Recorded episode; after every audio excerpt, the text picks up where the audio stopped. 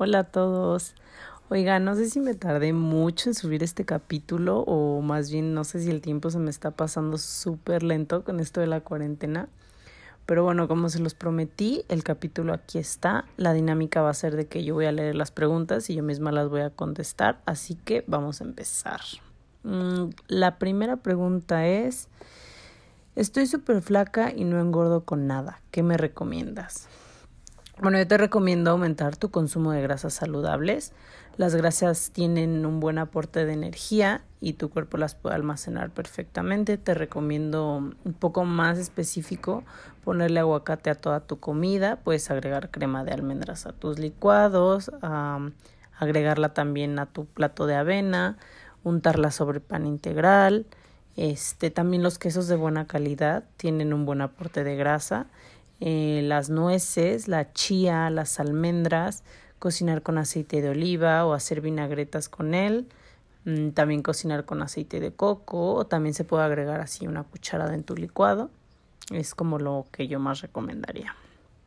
Mm, la segunda pregunta es, ¿qué alimentos tienen más proteína? Bueno, pues hay muchos alimentos que tienen proteína, pero por ejemplo, hay ciertos quesos que van a tener más que otros, por eso siempre hay que checar este como la etiqueta o lo que más se pueda. Los quesos son un buen aporte de proteína. E igual en la gama de los cereales hay algunos que van a tener más proteína que otros, como el ejemplo de la quinoa, que es de los cereales que más proteína tiene. Este, las carnes magras, ya sean de res, de pavo, de lo que sea, las carnes magras quiere decir que tienen un menor contenido de grasa, o sea que es casi pura proteína. El huevo también es una buena opción. El atún.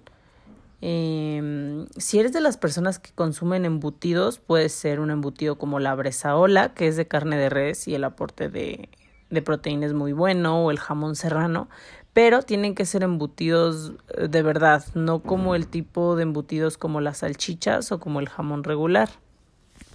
Este, bueno, la siguiente pregunta es, ¿sirve la dieta keto? Eh, sí, sí sirve, pero depende si eres apto o no apto para hacerla. En el capítulo de dietas de moda explico más detalladamente sobre en qué consiste esta dieta, quiénes sí pueden, quiénes no. Entonces, pues les recomiendo que lo escuchen. Y la siguiente pregunta también es, ¿sirve la dieta del ayuno? Eh, bueno, como ya les había dicho, eh, el ayuno no es una dieta, es una práctica y también funciona para muchísimas cosas, claro que sí, o sea, sí hay beneficios y se ha demostrado, pero pues hay que saber en qué consiste, hay que saber hacerla. Este, igual en ese capítulo hablo también de lo que es el ayuno intermitente, entonces para que chequen ese capítulo. Eh, la siguiente es ¿Qué ejercicios recomiendas para hacer en casa? Bueno, ahorita recomiendo principalmente, ya que no podemos salir, pues los ejercicios funcionales, que son los que utilizamos nuestro propio peso. Recomiendo la yoga, este, si quieren algo más de cardio. Creo que en Instagram ha habido mucho muchas de las personas que dan clases lo están haciendo gratis, este, en vivo, entonces estaría padre como, están padres todas esas rutinas como Bárbara de Regil, sé que ella hace unas buenas rutinas de cardio y también de, de peso. Eh, de, de yoga les puedo recomendar también Regina Marco, me parece que ya da algunos días, mm, me parece que es martes y jueves a las nueve de la mañana, no estoy segura, entonces podrían meterse a su Instagram a checar. Y pues pilates, que es lo que se puede hacer realmente en un espacio pequeño de su casa. Igual si quieren como que yo les mande algunos videos o así que yo tengo, me pueden mandar DM y se los puedo mandar por correo. Eh, la siguiente pregunta es, ¿satanizas algún alimento? sí, la Coca-Cola. No sé por qué. Bueno, o sea, sí sé porque es malísima por el azúcar y por todo lo que tiene pero específicamente este alimento lo tengo, no sé, o sea, le tengo como...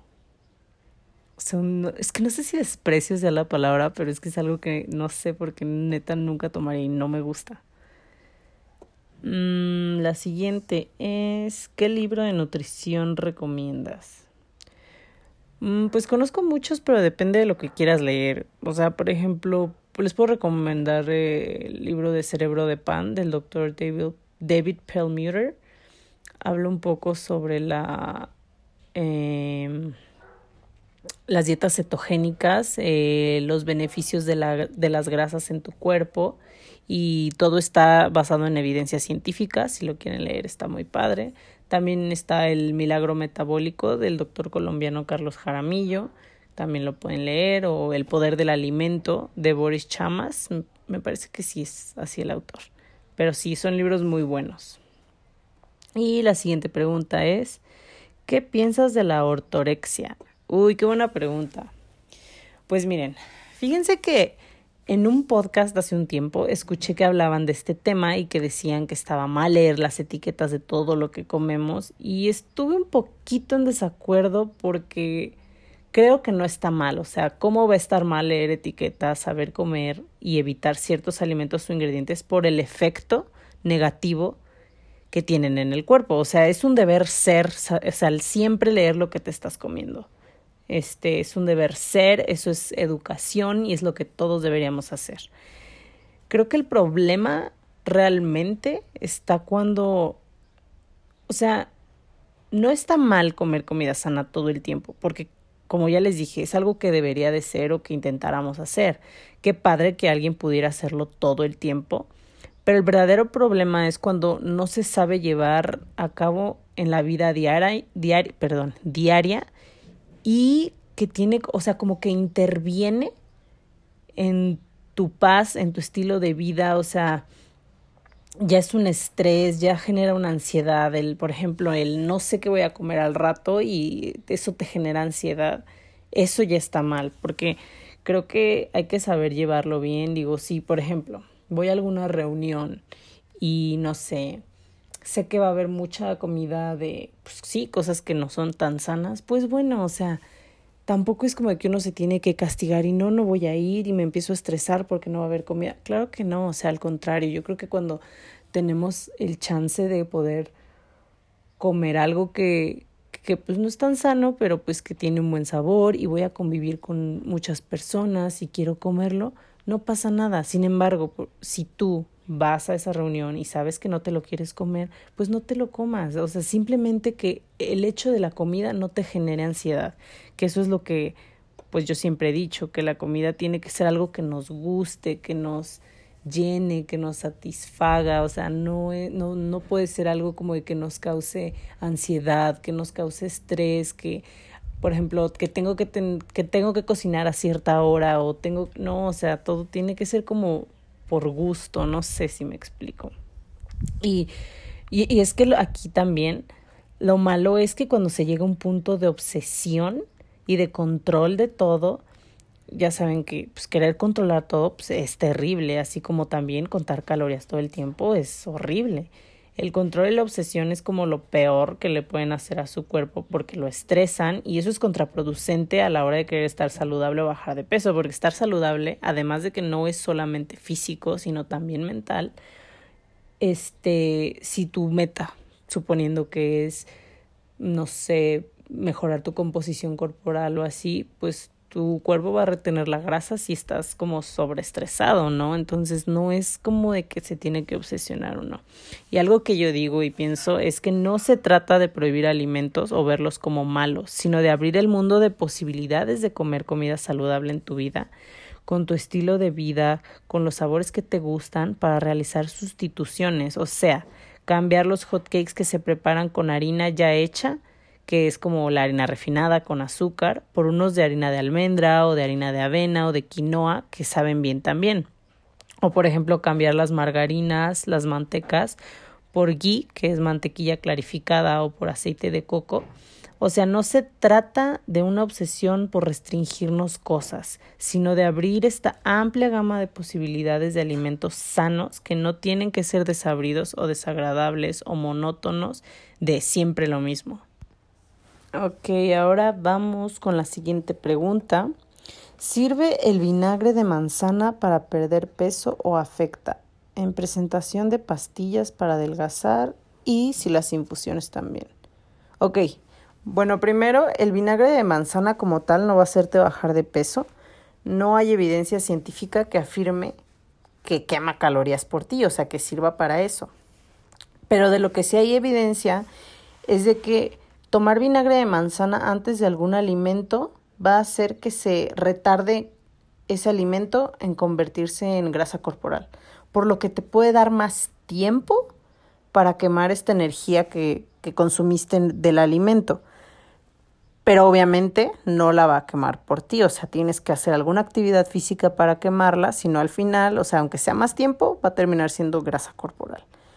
Entonces, sobre las pastillas de vinagre de manzana, busqué evidencia sobre su efecto de bajar de peso en el cuerpo y la verdad no encontré. Eh, al contrario, encontré que si son consumidas en exceso pueden causar daños en el esófago, como quemaduras. Ahora las infusiones. No, tampoco adelgazan. Lo único que, que, pasa con las infusiones es que le pueden dar un ligero sabor a fruta o a hierbas, depende de lo que sea tu infusión, a tu agua y sin calorías, nada de calorías, que es lo que te haría subir de peso si les pusieras como el azúcar o así, ¿no? Pero obviamente si no las endulzas, pues, o sea, va a ser como tomar agua, no te va a hacer subir de peso, pero no te va a hacer bajar de peso tampoco, o sea, no va a quemar grasa por ti. Eh, de pastillas para adelgazar, yo no recomiendo que se tome ninguna porque no funcionan. O sea, de todos los alimentos que supuestamente son para bajar de peso, muchas veces son alimentos con menos calorías o como les decía, que en el caso de las infusiones, pasa que son para que en vez de un refresco te las tomes y tengas ese saborcito y así consumirías menos calorías haciendo esta sustitución. Pero en general no hay ningún alimento o producto que de verdad te haga quemar grasa así, por sí solo. Eso no existe. Mm, la siguiente pregunta, ¿eh? Ah, ¿cuáles son los síntomas de la deshidratación? Bueno, si es deshidratación leve, como cuando hacemos ejercicio, obviamente el primer síntoma va a ser la sed y tomas agua y listo. Pero cuando es un tipo de deshidratación más grave, ya puede haber mal humor, la orina va a salir muy espesa o de un color amarillo oscuro, va a haber mucho cansancio, la piel y los labios se van a ver secos y agrietados, va a haber mareos, eh, puede haber hasta alucinaciones o delirio. Eh, es muy peligroso cuando existe este tipo de deshidratación pero no es muy normal que pase. Por lo general las causas pueden ser enfermedades o padecimientos más graves, porque naturalmente te va a dar sed, tomas agua y listo, entonces no tiene por qué haber una deshidratación grave. ¿Qué aceites recomiendas y cuáles no? Bueno, los que yo usaría para cocinar, yo, yo, yo, son el aceite de coco, el aceite de aguacate y el aceite de oliva. Hay muchos otros que son buenos, como el de ajonjolí, el de linaza, el de semilla de uva, el de hemp, pero para comerse crudos. O sea, yo, bueno, yo los como crudos, prefiero esos comerlos crudos.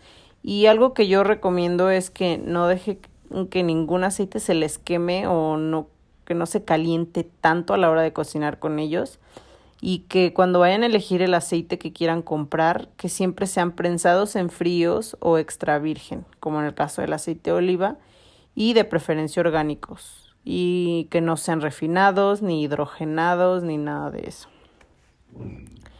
Siguiente pregunta, ¿cómo balancearías tú las cheat meals? Ok, pues esto depende de cada quien o de tus metas, ¿no? Por ejemplo, si estás en tiempo de que quieres llegar a una meta en tu composición física, no va a haber cheat meals. O sea, no es lo, lo ideal que haya cheat meals.